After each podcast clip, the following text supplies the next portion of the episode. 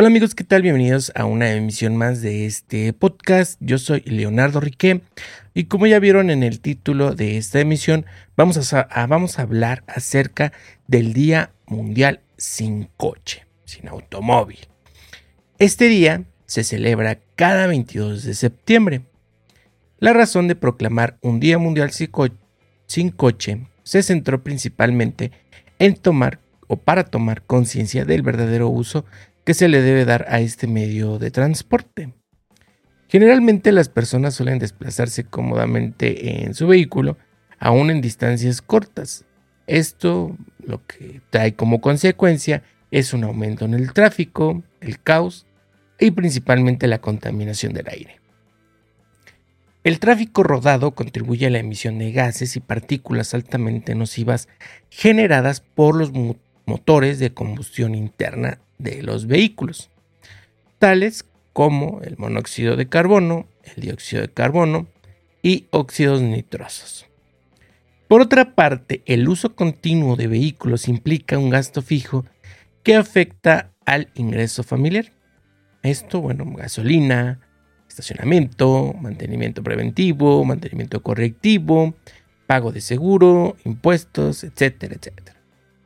Los coches no solo generan mayor contaminación ambiental y acústica, también contribuyen al incremento de accidentes viales y en un caso extremo, bueno, accidentes trágicos.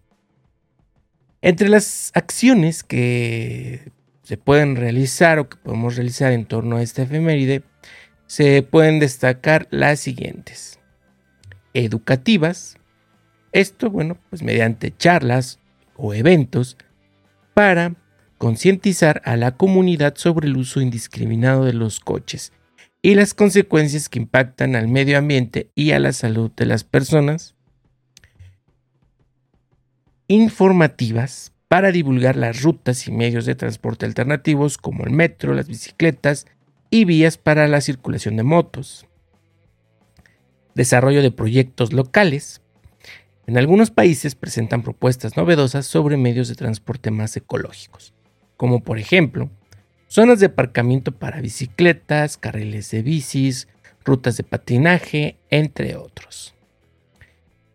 Si tú quieres formar parte de, este, de esta celebración, bueno, pues puedes compartir información útil e interesante en las redes sociales acerca del Día Mundial sin Coche.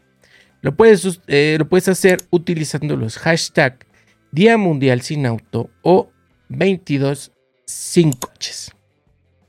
Entonces, pues ahí lo tienen pandilla. Si ustedes quieren participar en sus redes sociales, a través de Instagram,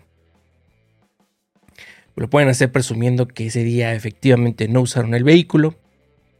Entonces podemos contribuir acomodando nuestras eh, actividades o lo que tenemos que hacer eh, para este 22 de septiembre eh, y, contribuir no usando el automóvil.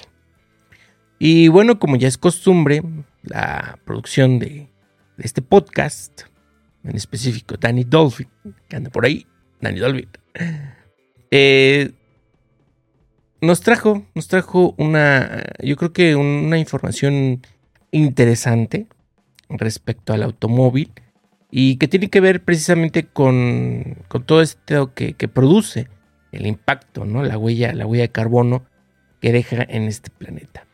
Y en esta información se hace una comparación entre el impacto que tiene el auto a gasolina y el auto eléctrico, en este caso, bueno, hoy en día, por así decirlo, ¿no?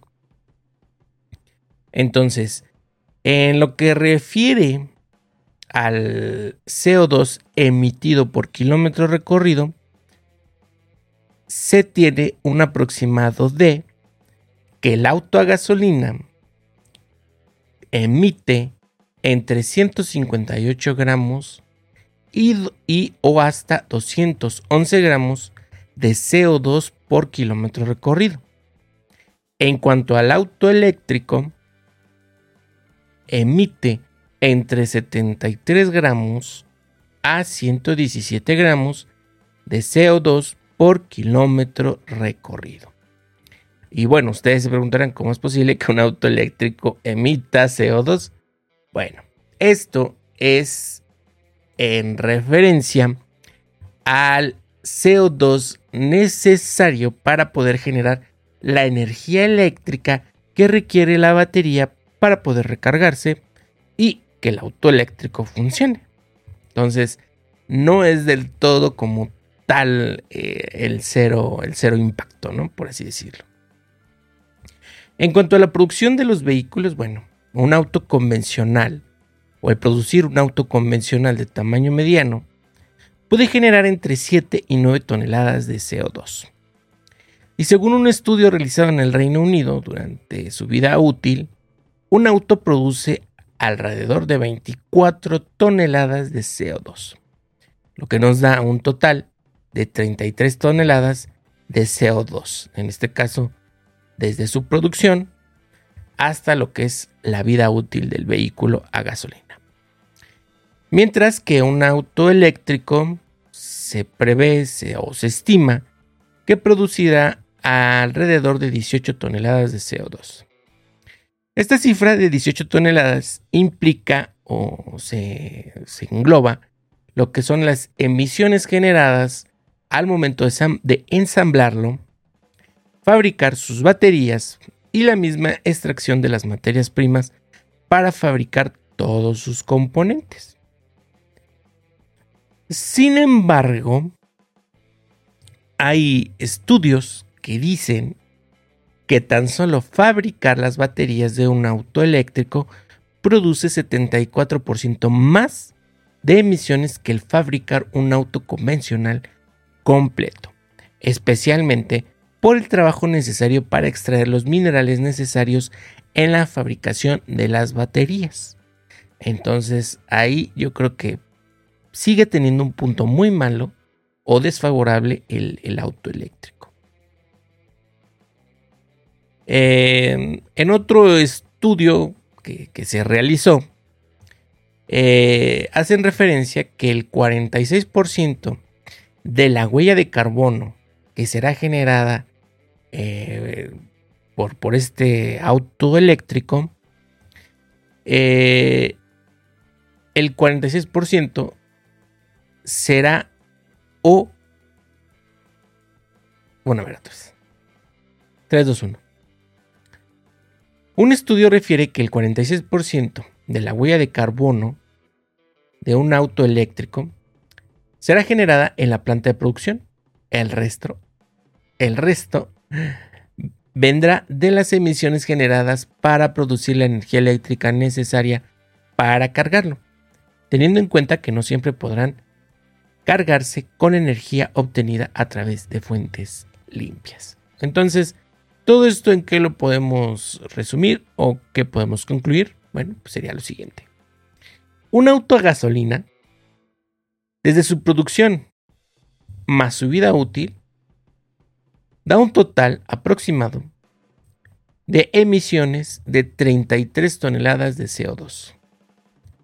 Respecto al auto eléctrico, su producción más su vida útil da un total de 27 toneladas de CO2 emitidos aproximadamente. Eh, y bueno, ¿esto qué, qué refleja? Refleja o nos dice que hasta que no se encuentre un modo realmente ecológico para producir, almacenar y generar energía, los autos eléctricos seguirán dejando una huella de CO2 considerable. Entonces, ahí la comparativa, un auto a gasolina generará 33 toneladas y un auto eléctrico se prevé que genera 27 toneladas de CO2. Ahí la, información. ¿Ustedes cuál comprarían?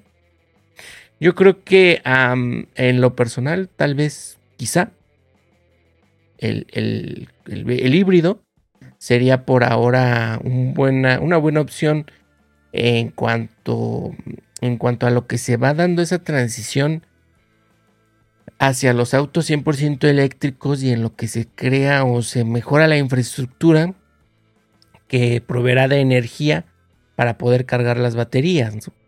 Entonces, eh, lo, lo, ideal sería que fueran 100% energías limpias. Sin embargo, bueno, hoy en día todavía se genera eh, la mayoría de la electricidad mediante la quema de, de hidrocarburos, ¿no? Entonces, ahí está, ahí está la información, ¿no?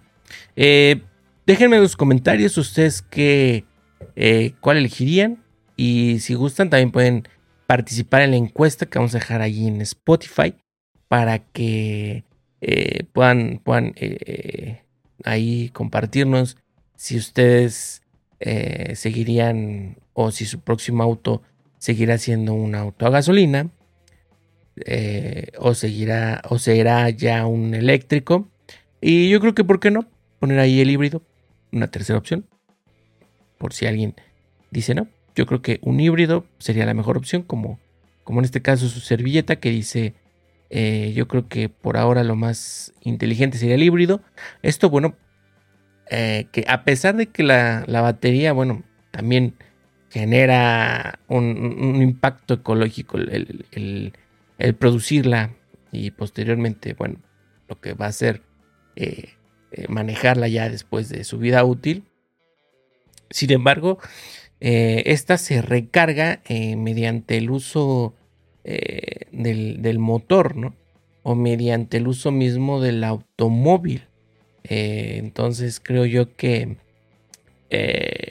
eh, la, forma en la que carga esa energía genera un menor impacto de lo que pudiese generar tal vez quizá si tuviera que recargarse mediante la energía eh, común que, todavía que, está disponible en, estos, en estos momentos. Ya veremos ya veremos cómo se da esta situación. Ya muchas marcas anunciaron que para el 2030 el total de su parque vehicular que van a estar ofertando será eléctrico 100%. Ya veremos, ya veremos a ver qué. ¿Qué tal nos va por lo menos en, América Latina? En Europa, bueno, en Europa es otra cosa. Eh, pero aún, aún les falta que el 100% de su energía o la energía que proveen a las, a las ciudades sea 100% limpia. Entonces ya estaremos viendo cómo se da esta situación. Hasta aquí el podcast. Muchas gracias por escucharnos, muchas gracias por seguirnos. Recuerden, denle like, denle manita, denle la campanita. Eh, síganos en Apple Podcast, en Spotify Podcast, en Amazon Podcast y en Google Podcasts y en muchos otros podcasts en los que estamos ahí presentes. Em, ¿Qué más, qué más era Dani? Nada más, ¿verdad? Bueno. Muchas gracias, nos vemos en la próxima. Bye bye. Hasta luego. Cuídense, portense chido.